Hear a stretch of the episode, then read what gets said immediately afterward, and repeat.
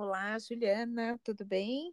Oi, a Cássia, tudo bem? E você? Tudo bem também. Prazer te receber aqui no nosso podcast para finalizar a nossa oitava temporada que fala sobre saúde mental. E eu queria que você se apresentasse aqui para os nossos ouvintes, por favor. Ai, que maravilha. Muito obrigada pelo convite. Eu estou lisonjeada, estou muito feliz de estar aqui participando desse, dessa temporada, inclusive, né? Desse episódio, mas dessa temporada toda que traz esse tema muito, muito importante, que é saúde mental, que é um tema que eu acho que pouca gente fala, né? Principalmente nesse contexto da maternidade, mas que eu acho que é um dos mais importantes.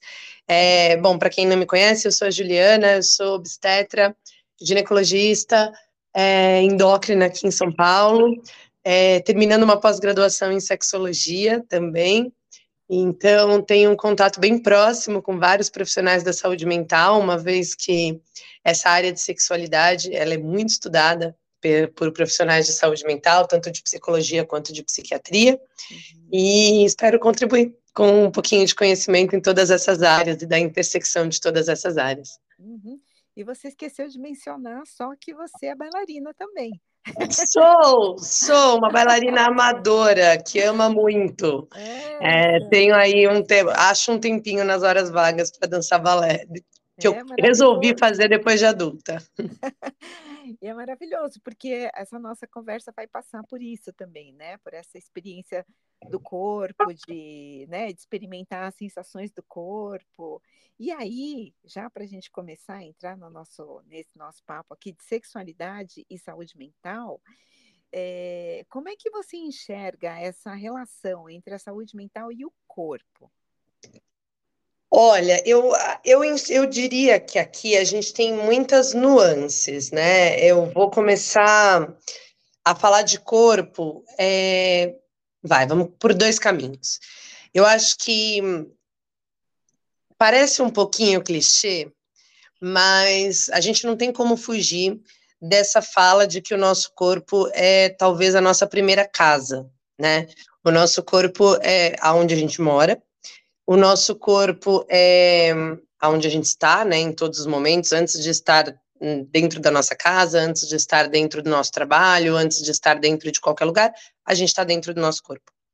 E o nosso corpo também é a nossa principal ferramenta de trabalho, de sensações, de percepções do mundo. Então, se eu sinto um gosto, é porque o meu corpo me permitiu sentir isso. Se eu sinto uma dor, é porque o meu corpo me permitiu sentir isso. Se eu estou falando com vocês hoje, é porque meu corpo me permitiu sentir isso. Então, ele é uma ferramenta de trabalho também, uma ferramenta de me possibilitar fazer coisas, se eu consigo cuidar do meu filho, se eu consigo executar uma tarefa, se eu consigo qualquer coisa, é porque meu corpo me permite isso. E por fim, é, o meu corpo talvez seja a minha forma de me comunicar com o mundo, da minha forma de expressar quem eu sou. É, e todos esses aspectos têm consequências na minma saúde mental. Né? Todo assim, a gente sempre fala, né? Ah, se o ambiente ao redor me traz alegria, se o ambiente ao, ao, redor me traz ansiedade, se o lugar que eu tô me traz ansiedade, se o lugar que eu tô me traz alegria, poxa, se os lugares que eu tô interferem na minha saúde mental e o corpo é o primeiro lugar onde eu tô, hum. então as, aquilo que o meu corpo me faz sentir, se eu gosto de estar dentro do meu corpo, se eu olho no espelho e me sinto bem estando dentro desse lugar, se eu fico feliz com o que eu vejo ali, ou se eu não me sinto bem estando dentro desse lugar, que se eu não me sinto feliz estando satisfeita estando dentro desse lugar, isso vai me causar uma insatisfação mental. E às vezes até muito maior, porque é muito mais fácil eu mudar de ambiente do que eu mudar de corpo, muitas vezes, né? Da mesma maneira, a, a impossibilidade de executar alguma tarefa quando ela vem de alguma incapacidade, por exemplo, quando eu não consigo fazer alguma coisa porque eu não aprendi, ou quando eu não consigo fazer alguma coisa porque eu tô com uma dor, ou quando eu tô com alguma coisa, mas eu posso corrigir, isso gera uma insatisfação momentânea. Agora, se não consigo fazer alguma coisa, executar alguma tarefa, ou chegar em algum lugar por uma incapacidade do meu corpo, isso vai gerar uma frustração, uma, uma consequência na minha saúde mental negativa muito importante. E se, quanto, quanto mais isso for é, imutável, mais difícil isso é. E o contrário também é verdade. Quanto mais esse meu corpo servir como uma ferramenta positiva, quanto mais esse meu corpo me proporcionar sensações e a, me proporcionar a capacidade de executar coisas que me trazem prazer, que me trazem alegria, que me trazem satisfação pessoal, mais isso vai ter consequências positivas na minha saúde mental, me trazer satisfação pessoal, me trazer alegria, me trazer é, com, sensação de conquista, me trazer recompensa, né, psicologicamente falando. E por fim, é, se o meu corpo é uma forma de me comunicar com o mundo, é, eu não preciso nem dizer que é uma forma de eu transmitir saúde mental, né? De eu transmitir é, sensações, de eu transmitir emoções, de eu comunicar como eu estou me sentindo, de eu comunicar que eu estou com algum problema ou que eu não estou, de eu trocar com pessoas, até a capacidade de tratar a minha, eventuais problemas de saúde mental, barram, esbarram na capacidade de eu falar. E isso vem da minha de capacidades corporais, de linguagem corporal, da capacidade de sentir, da capacidade de expressar. Então, várias formas do meu corpo se expressar, várias sensações corporais vão andar juntas com sensações e expressões psicológicas. Não tem muito como separar uma coisa da outra, tanto negativamente falando, com consequências negativas para a saúde mental, quanto como forma de melhorar e aprimorar a minha saúde mental, de trazer consequências positivas para essa saúde mental. Uhum. E pensando aqui também tudo isso que você falou, e, e, fazendo um paralelo também com aquilo que a gente come, né? Com aquilo que a gente bebe, é, porque isso tudo também alimenta o nosso corpo ou faz mal ao nosso corpo, e que acaba afetando também a nossa saúde mental, né? Outro dia eu estava lendo um artigo, aliás, sobre um livro que eu já li há muitos anos, falando sobre como o intestino é poderoso para a produção de serotonina e, consequentemente, para o nosso bem-estar, né? Então, aquilo que a gente come realmente tem um, um poder muito grande sobre a nossa saúde mental. Com certeza. O que a gente. Eu tenho assim.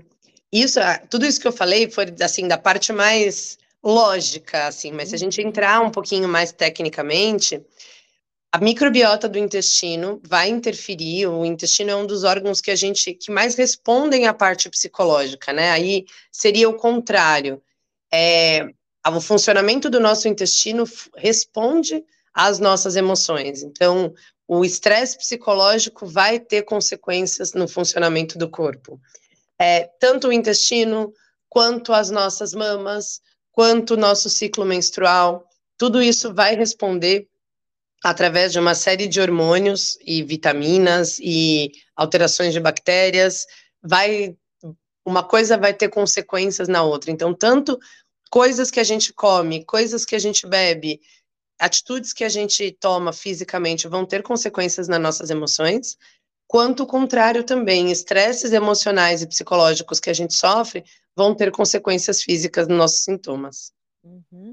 E aproveitando já o gancho de você falar aí de hormônios e etc., eu queria entrar no tema mesmo, que é a sexualidade, que é aí o seu, o seu, o seu, o seu tema de estudo, inclusive, né? Uhum. Ju, para você falar para a gente qual a importância da nossa sexualidade para nossa saúde mental. Uau, a sexualidade ela é um, um, mundo à parte, né? Mas é, eu acho que dá para a gente puxar um gancho da, do que eu falei agora há pouco e talvez isso seja um pouquinho disruptivo para muita gente, porque a gente a gente vem de, um, de uma cultura e está acostumado a entender a sexualidade como é muito difícil da gente separar a nossa sexualidade de um contexto de relacionamento, uhum. né? É, a gente ainda vê a sexualidade como um elemento que está contido dentro de um contexto de relacionamento, dentro de um contexto de parceria e de troca.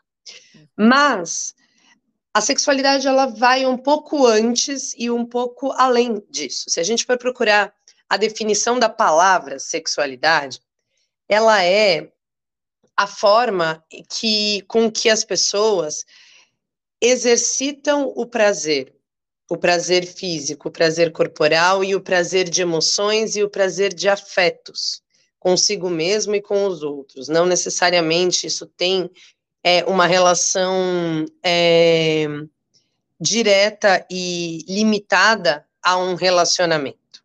Não então, propriamente dito, né? Isso, nem, nem ao sexo propriamente dito e nem ao relacionamento propriamente dito. Então, a gente pode voltar naquele conceito é, do nosso corpo como um, uma ferramenta de prazer. Por exemplo, eu vou até um pouquinho antes. Se a gente for pensar, por exemplo, quando a gente recebe uma massagem, por que uma massagem nas costas, um shiatsu? Por que, que a, o shiatsu é gostoso? Uma massagem, por que, que a gente tem uma sensação gostosa quando a gente recebe uma massagem? Porque a pessoa que está fazendo a massagem na gente ali, ela sabe fazer, é gostoso, mas também porque as minhas costas têm terminações nervosas, a minha musculatura tem terminações nervosas e a minha pele tem terminações nervosas que me permitem sentir uma sensação agradável, então aquela aquela aquela sensação da pele gera um impulso nervoso que chega no cérebro, e o cérebro entende isso como uma sensação agradável, que libera lá é, hormônios de prazer, chamados endorfina, chamados serotonina. E isso gera uma sensação agradável de prazer e de bem-estar. Então, ali eu tive uma pessoa fazendo a massagem, mas ali eu tive o meu corpo como um instrumento de sensação de bem-estar.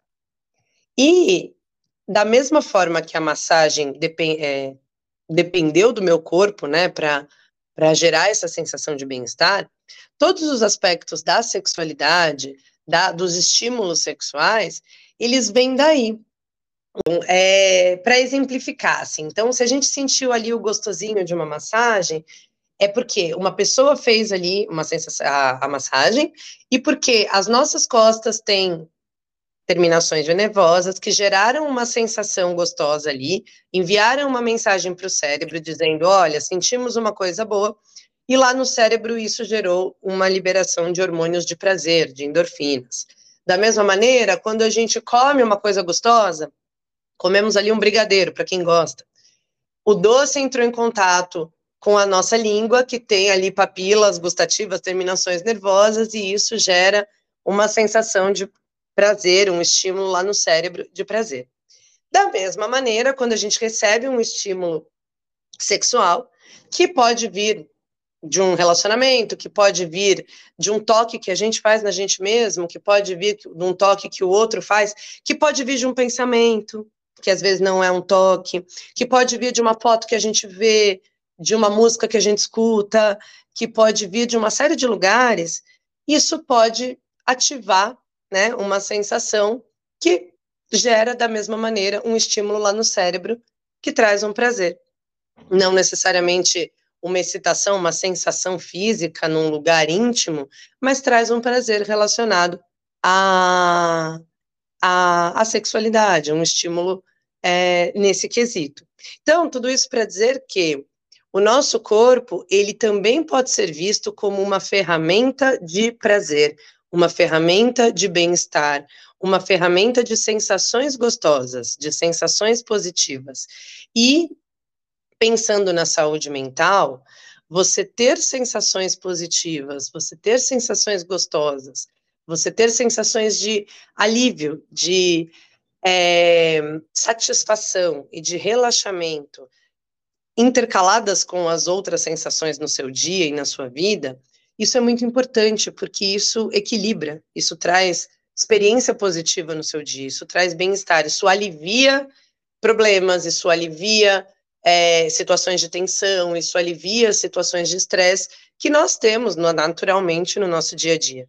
E aí que está a importância é, de entender esse corpo como uma fonte de prazer e de entender a sexualidade como um elemento importante da nossa vida, como algo que naturalmente faz parte da vida de qualquer ser humano e não só algo que necessariamente está relacionado a um relacionamento, necessariamente está relacionado a uma parceria, a, a, a uma pessoa ou a duas pessoas, etc. É entender que a, a sexualidade ela faz parte da vida do ser humano desde muito cedo, né? Não necessariamente o sexo em si, a relação sexual em si, mas quando a pessoa entende que o corpo dela dá prazer para ela num simples toque, num simples carinho, que, num simples pensamento que ela faz com ela mesma, isso já é uma forma de exercício da própria sexualidade. E isso já traz um acalento, acho que essa é uma boa palavra, para a saúde mental.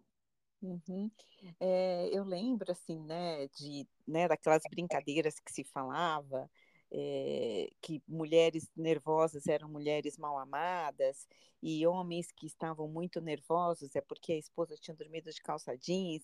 Essas brincadeiras, essas coisas que é, hoje não se faz mais, ainda bem, né? Porque carregavam um, uma, uma dose muito grande de, de preconceito, de ranço, né? De muito machismo. Uhum. Mas, mas eu fico aqui pensando também que também a gente não pode negar, diante de tudo isso que você falou, que esse relaxamento proveniente desse, desse encontro com a gente mesmo, né? Porque é isso que eu estou entendendo dessa, dessa tua fala, né? Que, uhum. né, que, a, que a sexualidade é um relacionamento da gente com o nosso próprio corpo. Uhum. E que esse relaxamento, quando, né, que, que nasce desse encontro também, não só disso, é, ele acaba se expressando nas nossas relações com as pessoas. E, com certeza, com certeza. É, você sabe que existe, existem alguns registros históricos, é, isso é uma curiosidade, né? Do surgimento dos primeiros vibradores. É, isso, assim, são não lendas, mas são registros históricos que foram juntando pecinhas para a gente tentar entender como que foi, né?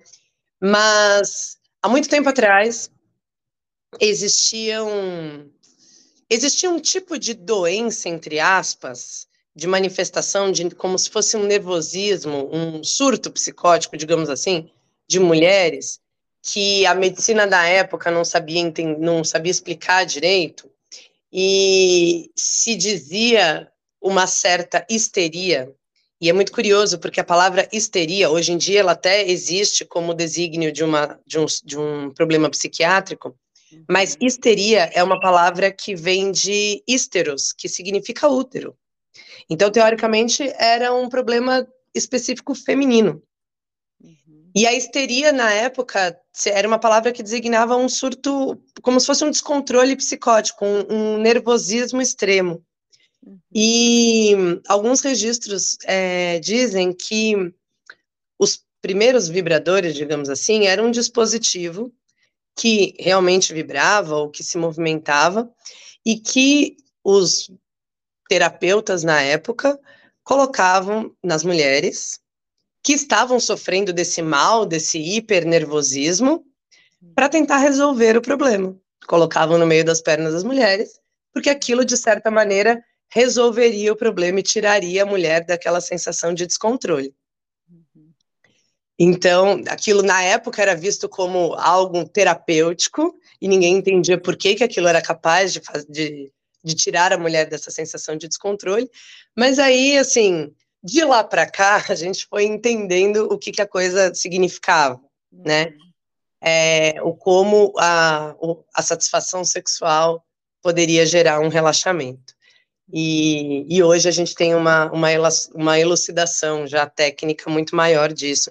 Mas só para entender o quanto essa nossa capacidade do, do, corpo de usar o prazer que o próprio corpo nos proporciona, usar o relaxamento que o próprio corpo nos proporciona, usar as sensações positivas que o nosso corpo nos proporciona, o quanto isso era sempre rodeado de pudor, o quanto isso era sempre rodeado de de preconceitos, né? Isso tinha que ser colocado como um tratamento médico, isso tinha que ser colocado como um grande nervosismo.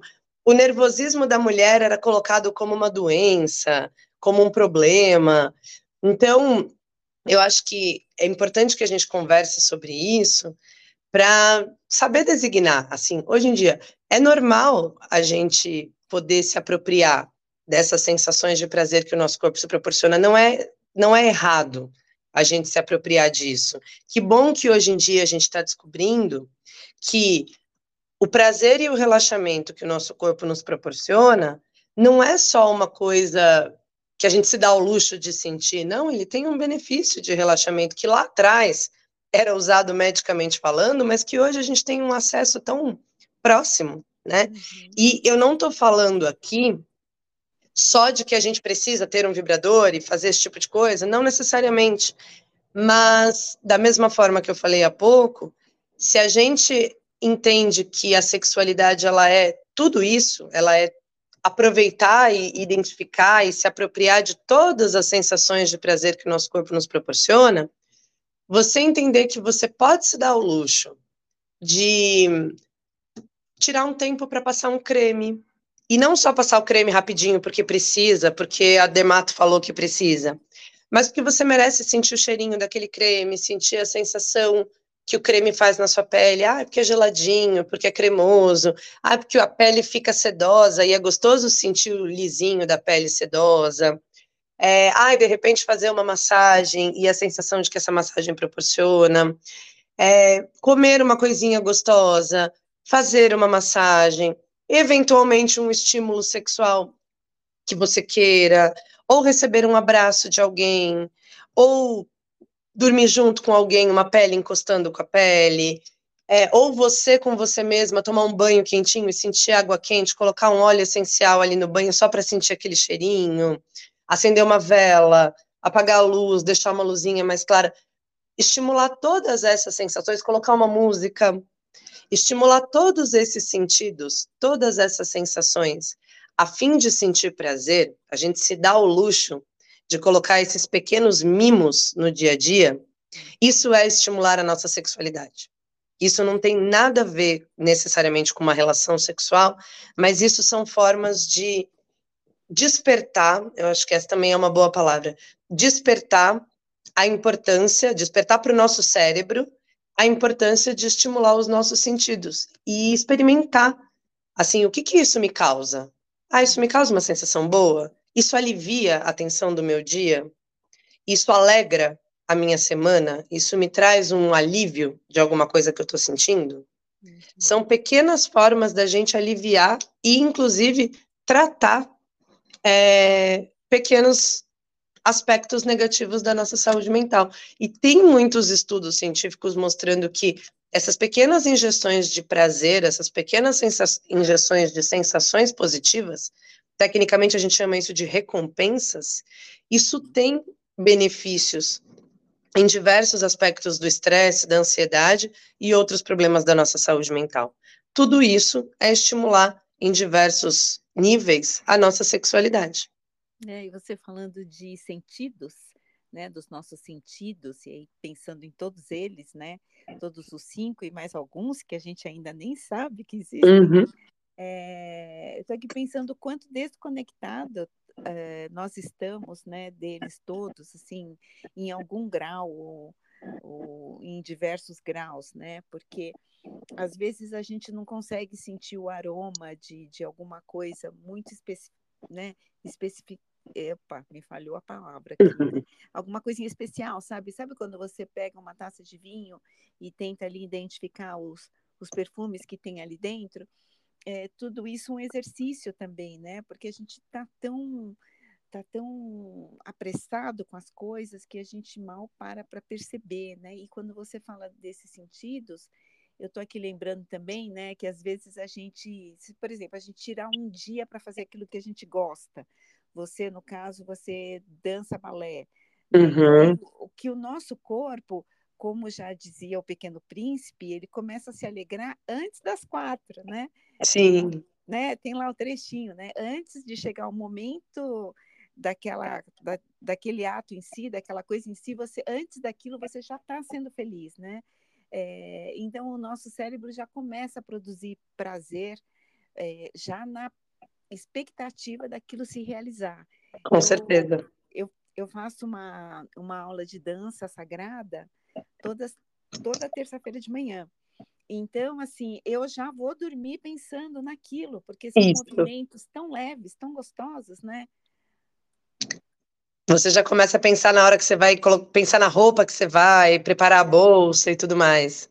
É, a música que você vai ouvir lá na hora, né? É, é, é assim, é, você vê que não é só o ato em si, assim como o sexo também, né, Ju, que é né, uma, uma grande fonte de prazer para o corpo, também o, o sexo não é só o ato em si, é, principalmente a mulher, mas aí eu acho que é um, uma outra conversa também, né? Porque eu acho que homem também gosta muito dessas uhum. preliminares, né? De, de toda aquela, né? De toda aquela preparação, né? Então você vai, você faz um jantar e aí tem o vinho e tem uma boa comida, tem uma roupa especial. Então é um conjunto de coisas também, né? O sexo também não é só o ato em si.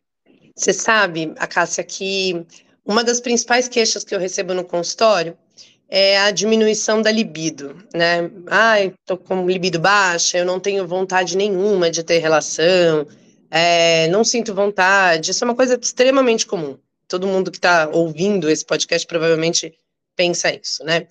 É, e tem muita relação com isso que a gente está conversando. Uma das coisas que a gente.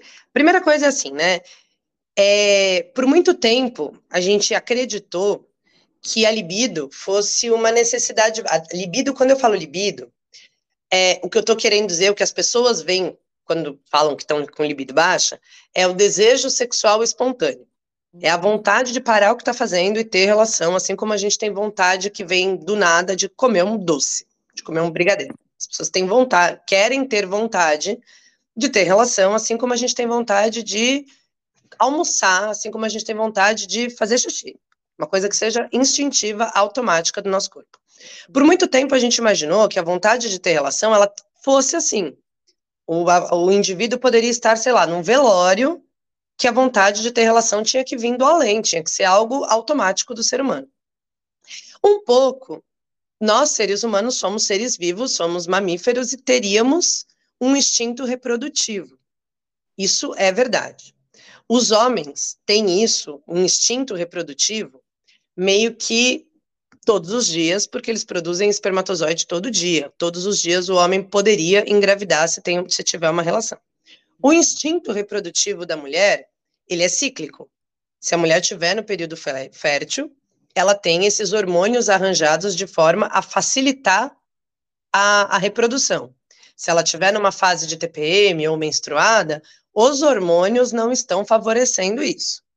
Mas a vontade de ter relação, ela não depende só desse instinto hormonal. Assim como eu falo isso muito no consultório, a nossa vontade de comer não depende só da nossa fome.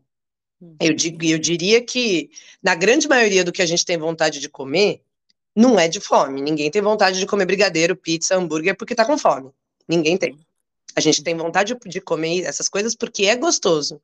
E a vontade de comer porque é gostoso não vem do estômago, vem da cabeça. Vem da vontade de sentir prazer com aquele sabor. Então, teoricamente, a vontade de fazer sexo deveria vir da vontade de sentir prazer com aquilo. E aí vem esse outro gancho que a gente estava falando.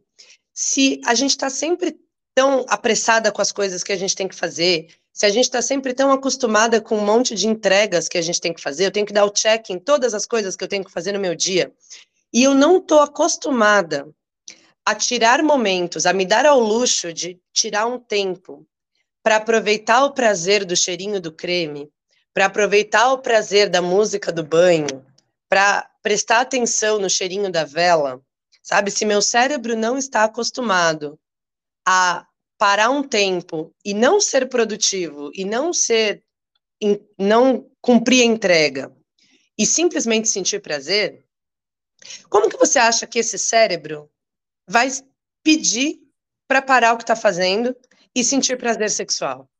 Uhum. Entende isso? Sim. faz todo sentido. Entende? Ele não está acostumado a pedir outro tipo de prazer e ser atendido. Talvez o prazer da alimentação, mas é porque ele seja mais fácil. E mesmo quando a gente pede, né, o cérebro fala, ah, queria um docinho, muitas vezes até esse prazer a gente dá uma bloqueada, porque tem todas as culpas de dieta e não sei o que e tal. Ou a gente acaba cedendo para esse prazer, porque é o prazer que está mais fácil, mais acessível ali. E os outros prazeres que a gente gosta, tipo ir fazer um balé, ir fazer uma dança, ir numa balada, ir almoçar com uma amiga, ir tirar a roupa e fazer um sexo, como eles demandam um certo esforço e um certo tempo e uma certa dedicação, a gente não se dá o luxo de fazer isso. E aí, com o tempo, a gente vai colocando todas as coisas na frente e a gente vai desacostumando com esse tipo de coisa. E, consequentemente, essa vontade vai diminuindo. Claro, não é só isso. Tem uma série de outras coisas que podem atrapalhar a libido que a gente vai ter que olhar caso a caso. Uhum. Mas uma das coisas é isso: se a gente não está acostumado a exercitar essa nossa capacidade de se dar ao luxo de colocar pequenos prazeres no nosso dia a dia, a vontade de sentir prazer sexual também não vai surgir do além de uma forma tão fácil. Sim. Né? É, a vontade de sentir prazer sexual ela é só mais uma das formas de sentir prazer. Eu brinco assim com as minhas pacientes é, sobre panetone. Vou, vou falar isso para você. Você gosta, Cássia, de comer panetone? Gosto. Gosta. Quando Gosto. foi a última vez que você comeu panetone? Ah, então, foi no Natal passado. Pois é, mas você não gosta? Pois é, mas eu não como todo dia. Mas por que, que se você gosta, se você genuinamente gosta, por que, que você não foi ontem na Casa Balduque e não comeu? Pois é, Boa pergunta. Por quê? Porque, mas eu aposto que daqui dois meses, em dezembro, vai te dar vontade de acordar de manhã e, e comer panetone. Uhum. Por quê? Porque o contexto vai te fazer ter essa vontade. Uhum. Além dessa questão da gente não estar tá acostumada a se dar o luxo do prazer, é isso que eu falei, né? A gente acaba cedendo ao prazer do doce, porque o docinho tá lá mais fácil é, além dessa coisa da gente não se dar o luxo, tem a coisa do contexto. É, quando a gente acorda de manhã e vê pisca-pisca em tudo quanto é lugar, e sabe que é dezembro, e vê Papai Noel em tudo quanto é lugar, automaticamente a gente vai ter um pouquinho mais de vontade de comer panetone. Quando a gente vê bandeirinha de festa junina em tudo quanto é lugar, a gente automaticamente vai ter mais vontade de comer pé de moleque. Uhum o panetone está lá o ano inteiro, o pé de moleque está lá o ano inteiro no mercado, mas a gente tem mais vontade especificamente daquilo, não é porque veio do além, é porque o nosso cérebro está mais sugestionado para aquele tipo de prazer e não para outros, uhum. né? É, por que, que nas férias a gente sai, termina as férias com a sensação de bateria recarregada? E no nosso dia a dia, a gente tem essa sensação de que a gente está sempre exausto. Porque nas férias a gente está sugestionado a estimular os nossos prazeres e os nossos sentidos. Nas férias, como eu estou de férias, eu estou permitida, eu me dou ao luxo de fazer mais coisas que eu gosto, de almoçar com a amiga, de ir no museu, de viajar, aí eu deito na piscina, aí eu tomo sol, aí eu faço as coisas que eu gosto. No dia a dia, eu tenho tanta coisa para entregar que eu não me dou ao luxo. Então eu não tenho esses pequenos descansos, esses pequenos prazeres, esses pequenos alívios no meu dia a dia. E, ao mesmo tempo, eu vou naquilo que tá. Se eu preciso muito de um prazer, você fala, nossa senhora, eu preciso relaxar. Você vai naquilo que está mais fácil, ou na televisão, ou no doce. Você vai naquilo que a sua cabeça está sugestionada. Assim como no Natal a gente vai no panetone, como na festa junina a gente vai no, brigad... no, no pé de moleque. Uhum. Onde eu estou querendo chegar? É. Se a gente fizer uma reflexão, se a gente fizer um esforço para olhar todas as outras formas de prazer que a gente tá, que a gente tem disponibilidade, à disposição ao nosso redor, e principalmente as formas de prazer que o nosso corpo nos proporciona, que são as formas talvez que estejam mais próximas e mais fáceis, mais pertinho, literalmente. Tipo, se a gente se abraçar agora se a gente pegar no ombro, se a gente pegar na mão, se a gente pegar no braço, se a gente está ouvindo, começar a se, a se, encostar, né, se tocar, a gente come, consegue perceber isso. Se a gente começar a olhar para dentro, a gente vai ver que a gente tem muitas formas de prazer próximas, que às vezes são mais saudáveis, né? Porque elas não vão significar necessariamente um sedentarismo ou necessariamente uma caloria a mais. Uhum. E muitas vezes vão ser tão gostosas quanto, ou até mais gostosas. Que aí a gente está falando do, de estimular os, os sentidos, a gente está falando em movimentar esse corpo, a gente está falando em movimentar essa pelve, a gente está falando em aumentar a autoestima. Eventualmente, a gente está falando em descobrir novas capacidades do meu corpo. Quando eu fui fazer balé, eu descobri que meu corpo era capaz de fazer coisas que eu não imaginava. Eu imagino que você, com a dança, tenha tido uma experiência parecida. Uhum. E aí, esse aumento da autoestima, aumento da autossatisfação com o corpo, isso é um estímulo de sexualidade gigantesco, gigantesco, que pode ter consequências tanto para a saúde mental quanto, inclusive, para a libido, para o desejo sexual e para outros aspectos da nossa sexualidade que são comprovados cientificamente. Uhum. Olha, você está falando e eu estou pensando em tantos desdobramentos dessa nossa conversa, inclusive, né, porque você falou de, de é, de questões saudáveis, né? Da gente se relacionar para poder descobrir essa, essa, essa sexualidade, pensando que muitas vezes, quando a gente recorre àquilo que é mais fácil, é, na busca desse prazer, às vezes a gente comete excessos que são nocivos. Exatamente. são nocivos. E Exatamente. Aí, é, e aí isso é bem preocupante e a gente vai falar numa outra ocasião sobre isso. Uhum. Eu estou muito feliz dessa nossa conversa ter dado certo, porque eu sei que a, a sua agenda não é fácil. É, e aí eu queria saber se você quer deixar mais uma mensagem aqui para a gente encerrar o nosso papo. É, ah, eu acho que o que eu queria assim deixar de mensagem é meio isso. Claro que é, isso foi só um, um uma pontinha de iceberg, assim, né? Essa conversa é mais uma inspiração para a gente abrir a cabeça sobre isso. Tem muita coisa técnica que a gente é, pode aprimorar e, e, e, aprofundar nesse sentido. É, eu tenho, é, vou até puxar o gancho, eu tenho um podcast aqui também no, no, em vários agregadores de podcast. É, que eu falo um pouco sobre essa parte de sexualidade, aí eu entro um pouquinho mais profundamente nesses conceitos, de, da, da, parte que é hormonal, da parte que não é hormonal. Então, quem tiver interesse, chama Prazer em Conhecer-se. Uhum. É, mas eu acho que a mensagem que eu deixo é essa de abrir a cabeça para sensações e tentar diminuir um pouquinho essa visão limitada da sexualidade como relação sexual. E aí todos os pudores e preconceitos que vêm junto com essa coisa, sabe? É, vamos pensar um pouco mais em descobrir e despertar as, a nossa intimidade com o nosso próprio corpo. Uhum. Perfeito. E isso não só tem a ver com masturbação e essas coisas, porque eu acho que realmente com a cultura que a gente tem, para a gente chegar perto da masturbação, tem gente que já tem essa, essa proximidade, mas tem gente que tem toda um, uma ponte, ou às vezes nunca vai chegar, ou às vezes nem acredita nisso como uma coisa positiva, e tudo bem. Uhum. Mas eu acho que você conseguir se olhar no espelho de uma forma positiva, você tem intimidade para olhar no espelho e falar: não, eu gosto disso, não gosto disso, quero melhorar isso, mas isso aqui eu gosto, vamos olhar para isso primeiro, vamos tirar uma foto de mim mesma, mesmo que mentalmente, vamos encostar aqui, sentir o gostosinho disso. Criar intimidade com você mesmo é o primeiro passo para você criar intimidade, inclusive, com outras pessoas e com outras experiências. Então, eu acho que era essa mensagem que eu queria deixar porque não existe uma saúde mental positiva e nem uma saúde sexual positiva sem essa intimidade da gente com a gente mesmo. E, infelizmente, acompanhando muitas mulheres dentro desse contexto de ginecologia e de sexualidade, eu vejo que, infelizmente, essa intimidade das mulheres consigo mesmas foi muito podada ao longo de todo esse tempo e ela existe muito pouco uhum. ao longo de é. todo esse tempo.